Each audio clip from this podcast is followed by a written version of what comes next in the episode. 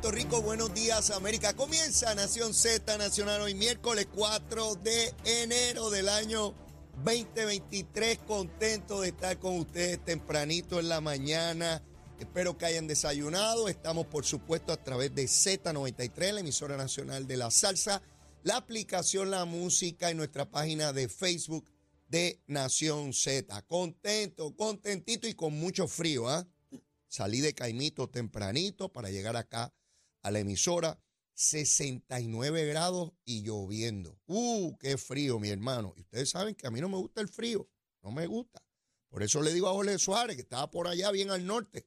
Lo veía en la foto ese, me daba frío a mí acá en el Caribe. Ver el hielo ese. No me gusta, no me gusta la cosa de la nieve. Yo soy como las iguanas de palo. Yo soy de acá del trópico. Esa cosa del, frío no me gusta. Pues un ratito, pero, pero más nada. No, no, no, no me gusta. Me afecta el ánimo y todo esa cosa del frío. A mí me gusta el calor, el caliente, el trópico.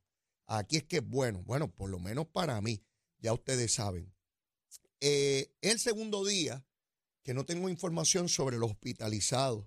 Estuve viendo en Twitter eh, el del pajarito. Usted sabe que usted busca ahí las cositas y no veo que el Departamento de Salud esté publicando eh, el asunto de los hospitalizados por COVID.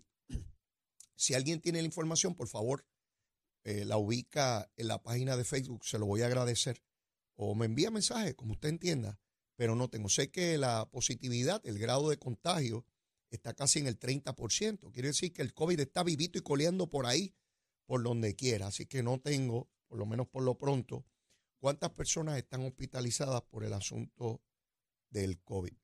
¿A quién voy ahora? Ya ustedes saben, tempranito, puede ser en enero, puede ser en mayo, puede ser en junio, puede ser en septiembre o en diciembre. Pero Lumita, Lumera, ¿cómo va con Luma, Lumita, Lumera? Mire, a las 5 de la mañana habían hospitaliz eh, hospitalizado, habían abonado sin energía eléctrica 659 de 1.468.000, ya usted sabe, de ese casi millón y medio.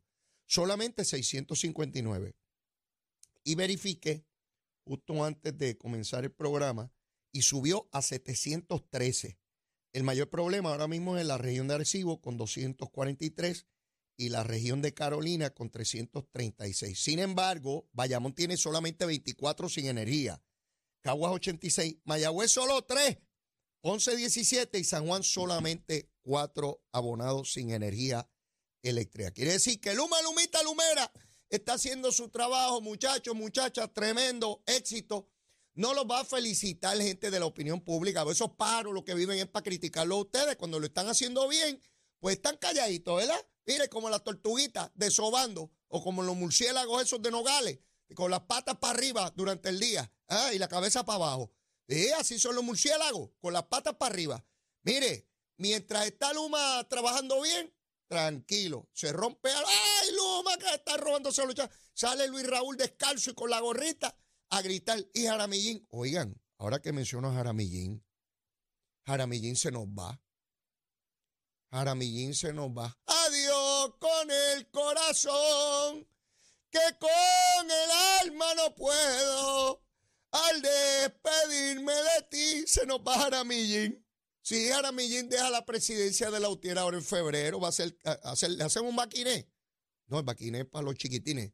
Eh, hay que hacerle otra cosa a este pájaro. Se nos va de la presidencia de la UTIER. Adiós con el corazón, que con el alma no puedo, pájaro. Ay, bendito Jaramillín. Besito en el cutis, papito. Tremenda presidencia. Fuiste el último de los mohicanos. Sí, el que entregó la unión. El que entregó. Contigo se cerró el capítulo de la UTIER. Que mucho trabajo dieron, ¿ah? Y que mucho fastidiaron en cada elección general, arrodillando a los gobiernos para que le dieran lo que fuera. Hasta Viagra. Hasta Viagra pidieron en el 2012 para que los muchachos pudieran subir los palos y los postes. Porque no podía ir que subir, había que darle Viagra y subieron. ¡Eh! Así era Jaramillín. Adiós con el corazón, papito. Se nos va en febrero, no sé qué día de febrero es, pero ese día pues traeremos aquí algunas cositas para comer y beber y, y, despedirla, porque las despedidas, ¿verdad? Son tristes, pero hay que hacerlas. Así que Jaramillín se nos va de la presidencia de la UTIER. Adiós con el corazón, papito. Bueno, ayer el gobernador de Puerto Rico, Pedro eh, Pierluisi, hizo una conferencia de prensa con Francisco Párez, el presidente de eh, o el secretario de Hacienda, debo decir. Así es que en esa conferencia de prensa plantean que van a proponer una enmienda, o sea, esto es un proyecto de ley que va a la legislatura, tiene que ser aprobado por Cámara y Senado, en el cual se va a hacer un ajuste en términos de la inflación. Y uno dice, ¿qué rayo es eso? ¿verdad? Yo soy medio brutito y tengo que, leer y que me expliquen, ¿verdad?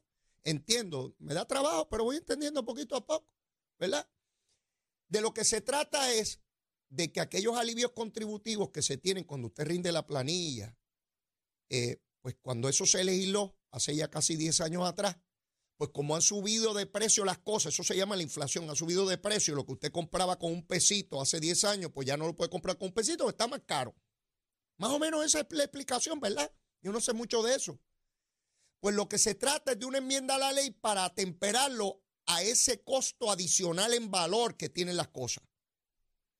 Y de esa manera, pues si antes usted podía tomar este, un alivio pues de, de 100 pesos, que ahora puede ser de 150 o 200, lo que se determine a base de ese costo adicional que tienen las cosas. Eso representa un alivio para quién? Obviamente para los que rinden planilla, porque si yo no rindo planilla no puedo pedir un alivio que, que yo no, no, no tengo derecho a él. Eso quiere decir que el gobernador está hablándole en esta ocasión a esa clase media trabajadora que se quejó con, con justicia, se quejó con razón cuando se le dieron unas cantidades de dinero y unos alivios a unos sectores que no pagaban planilla, que no rinden planilla, que no pagan contribución sobre ingresos. Sobre ingresos, porque todo el mundo paga contribución de aquí de una u otra manera. Cuando usted compra un artículo, usted está pagando IVO, eso es una contribución. Lo que pasa es que aquí se le llama a las contribuciones de distinta manera, como si fuera otra cosa distinta, ¿y no? Usted paga patente, o paga arbitrio, o paga contribución. Todo eso es, son chavos para otros. Usted trabaja y son chavos para otros. Así es. Contribuciones sobre la propiedad, sobre ingresos, arbitrio, este, todas esas cosas. Lo que está planteando el gobernador es, mire, estamos conscientes de que han aumentado dramáticamente el costo de vida. Y esa clase trabajadora ve disminuido su ingreso en la medida en que las cosas están más caras. Y si antes podía comprar dos pares de zapatos y puede comprar uno. Y si antes podía comprar tres camisas y puede comprar dos. Pues para que pueda seguir comprando la misma cantidad que compraba hace un tiempo atrás, pues vamos a cambiar la ley. Yo no sé qué anticipar de la legislatura, ¿verdad? Porque sería muy difícil que la legislatura dominada por el Partido Popular en Cámara y Senado le dijera que no a esa medida, ¿verdad? Porque estarían diciéndole a esa clase media trabajadora que se fastidien. Sí, eso es la contestación, que se fastidien. Esta mañana leí expresiones de Tomás Rivera Chat donde anticipa que por lo menos con el presidente del Senado, y digo que por lo menos con él porque él tiene una delegación que no siempre le responde, ¿verdad?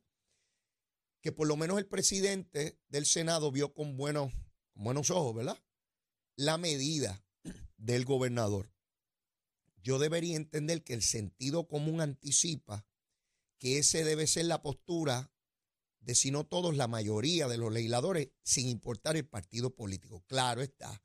Siempre habrá quien quiere ser más politiquero que el político. ¿A qué me refiero? Aquel que diga, no, eso no es suficiente. Hay que darle cuatro veces más, cinco veces más, dieciséis veces más. Claro, para verse bravo. Acuérdense que vivimos en una sociedad machista. Y usted tiene que verse bravo y verse que pelea esos son los políticos. yo, yo escucho mucha gente que dice, no, necesitamos diálogo, pero tan pronto ven un político que dialoga, dicen que es que es flojo. si ven un legislador que entra en razonamiento, porque no faltarán populares que digan que Dalmao está flojo si acepta ese proyecto del gobernador. Entonces Dalmao, si ve presión de su partido, empieza, no, no, eso no es suficiente, hay que darle cinco veces más. Y empieza esa lucha de macharranes, de, de quiénes son los bravos y quiénes son los cobardes. Yo lo viví, yo estuve en esa legislatura hace unos cuantos años. Eso no tiene que ver con partidos. ¿ah? Va a haber macharranes PNP, populares, independentistas, victoriosos, dignidosos. Así funcionan esos pájaros. Yo viví allí, en esa aula yo viví. ¿eh? Soy ex pájaro de la legislatura de Puerto Rico. Porque ya no estoy allí. Eh, y hay algunos que no saben vivir fuera de allí, ¿sabes? Tony Fajal Zamora estuvo casi 50 años allí dentro. Por poco hay que sacarlo con las patas para adelante. Y hay gente que no sabe hacer otra cosa que estar allí repitiendo los mismos discursos 5 años, 6 años, 10 años, 20 años, 30 años. Yo no sé cómo pueden. Yo estuve 8 y ya, se acabó. Me voy a hacer otras cosas en mi vida. Pero hay gente que no se puede quitarle aquello. Mire, hasta que la muerte lo separe. Volviendo al proyecto, eh, aquí ha habido reclamos legítimos por parte de la clase trabajadora en el sentido de que ven muchas ayudas para personas pobres, para personas necesitadas, eh, para personas que vienen de fuera de Puerto Rico a ubicarse aquí con la ley 22.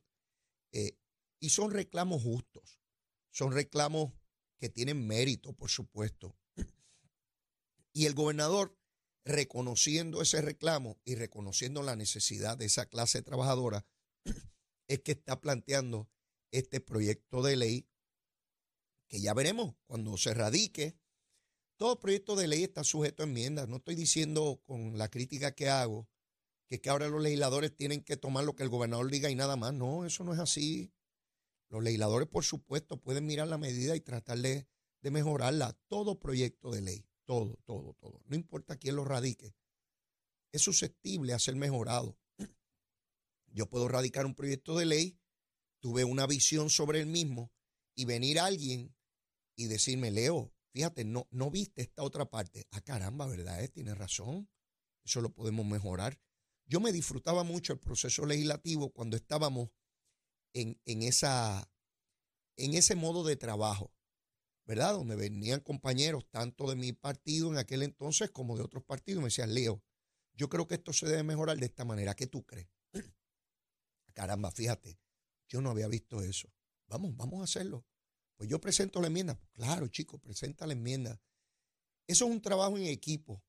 Yo no sé cuánto se logre eso en una legislatura como la que tenemos, por esta cosa del gobierno compartido, ¿no?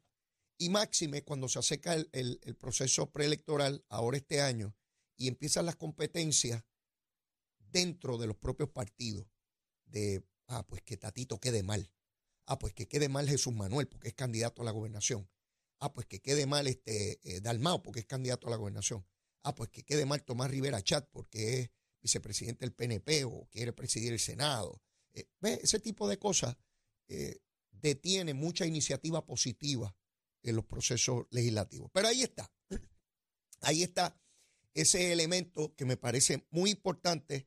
Y esto sería de inmediato, ¿sabes? Esto es para allá, para que tener ese alivio contributivo de inmediato. Así que me gustó, me gustó esa iniciativa por parte del gobernador y Francisco Párez, que es una estrella. Yo recuerdo cuando nombraron a Francisco Párez, lo nombró Ricardo Rosello, y decían que eso un chamaquito. ¿Qué empeño en juzgar a la gente por la edad? Es un chamaquito. ¿Qué tronco de chamaquito, mi hermano? Traía ya un bagaje inmenso a su corta edad en la empresa privada de posiciones de jerarquía y de supervisión en áreas sumamente sensitivas y de entidades eh, de mucho prestigio eh, y que atendían cosas sumamente importantes. Y Francisco Pareja ha demostrado ser un funcionario de primer orden, no solamente por su capacidad como, como experto en su área, ¿verdad? Eh, sino también porque representa una generación que trabajar con la tecnología es como el pez en el agua. Distinto a mi generación, que me da tanto trabajo bregar con, la tecnología. De verdad que es una tragedia para mí. Y, me tranco, se los admito, me tranco. Como que no quiero aprender. Este, y mis hijos se, ríen de mí. Papi, pero ¿cómo va a ser? Si eso es sencillo, mira, esto es así. Y en cinco segundos lo hacen y yo le pido que me lo expliquen tres veces más porque todavía no lo entiendo. Pues, así soy, así somos, así somos. ¿Qué voy a hacer? La generación de, de Francisco Párez y las que eh, vinieron luego, esta cosa de tecnología es como casi desde que fecundaron el óvulo. Eh, eh, lo manejan con una naturalidad y con una simpleza, para mí, impresionante. Y Francisco Párez pudo traer esa tecnología al Departamento de Hacienda. ¿Sabes lo que es que ahora uno va donde el CPA y yo no tengo que ir con aquel papel a un cajón que tenía en Hacienda, en la guagua, echarla eso allí. La CPA me dice, tranquilo, le da un botón y envía la planilla y ya, se acabó. Y yo no tuve que hacer nada más. Y todo es por correo electrónico y los dineros que se le dan a los contribuyentes para directo a las cuentas de banco. Eh, es impresionante cómo la tecnología adelanta, flexibiliza eh, y acerca el gobierno a los seres humanos, a los contribuyentes, al ciudadano común, al ciudadano de a pie. Aquella cosa que decíamos, pero ¿cómo yo tengo que ir a tantas agencias de gobierno para hacer un trámite? Eso va quedando atrás poco a poco, poco a poco. Ciertamente la pandemia nos aceleró todo eso. Mis hijos cogen exámenes por computadora y yo digo, pero si antes tenía que estar frente al maestro, pues si no se copiaban. Sí, tenía que estar el maestro ahí velando a uno con un rifle, con mira telescópica para que uno no cogiera la droguita en la mano, la droguita, para copiarse. Y ahora una computadora, el estudiante ahí de frente, nadie más en ese salón, y lo velan por ahí, por una pantalla. Y yo de verdad que esas cosas me, impresionan, ¿verdad? Exámenes complejos de admisiones a universidades, de, entrevistas de trabajo. Eh, conozco personas que hacen trabajo y que están contratados en otros países y hacen el trabajo desde Puerto Rico, desde su casa y trabajan para otros lugares, en Europa, en Sudamérica, y no se mueven de aquí, no tienen que coger un avión. Oiga, realmente impresionante el mundo que vivimos. Tengo que ir a una pausa, pero luego de la misma, quiero hablarles sobre algo que venía reflexionando esta mañana, que un poco prueba una hipótesis que tengo sobre la varita, sobre la varita. De cómo los seres humanos, lo que nos es favorable, en lo que creemos, siempre tratamos de darle un toque positivo y justificación. Si es de nuestro adversario, lo condenamos. Y les voy a traer varios ejemplos. Uno de ellos tiene que ver con Bad Bunny, el conejo malo, ¿verdad? Y todo lo que se ha venido discutiendo con la situación del celular, con la joven que se le acercó. No para criticar a Bad Bunny en términos personales, y ya verán el análisis que pienso hacer. Y de otra parte, este esta tragedia que ocurrió en Trujillo Alto, donde este señor de 67 años mata a su esposa y se suicida. Y les voy a hablar un poco de la naturaleza humana, de cómo vivimos en una sociedad donde predica unas cosas, pero la hipocresía nos invade a todos, a todos. E intentamos justificar a aquellos que son los nuestros y condenamos de inmediato a los que son nuestros adversarios. Pero vengo rapidito porque queda un montón de cañaveral por quemar. Seguro que sí. Llévatela, chamo. Buenos días, Puerto Rico. Soy Manuel Pacheco Rivera con la información sobre el tránsito. A esta hora de la mañana se mantienen despejadas gran parte de las carreteras a través de toda la isla, pero ya están ligeramente congestionadas algunas de las vías principales de la zona metropolitana, como la carretera número 2 en el cruce de la Virgencita y en Candelaria, ambas en toda baja, así como algunos tramos de la 167 y la PR5 en Bayamón. Además, está un poco congestionada la autopista Luisa Ferré en Caguas, específicamente en Bairoa. Hasta aquí el tránsito, ahora pasamos con el informe del tiempo. El Servicio Nacional de Meteorología pronostica para hoy aguaceros pasajeros, particularmente en el este de Puerto Rico, con algunos afectando áreas del interior y el norte.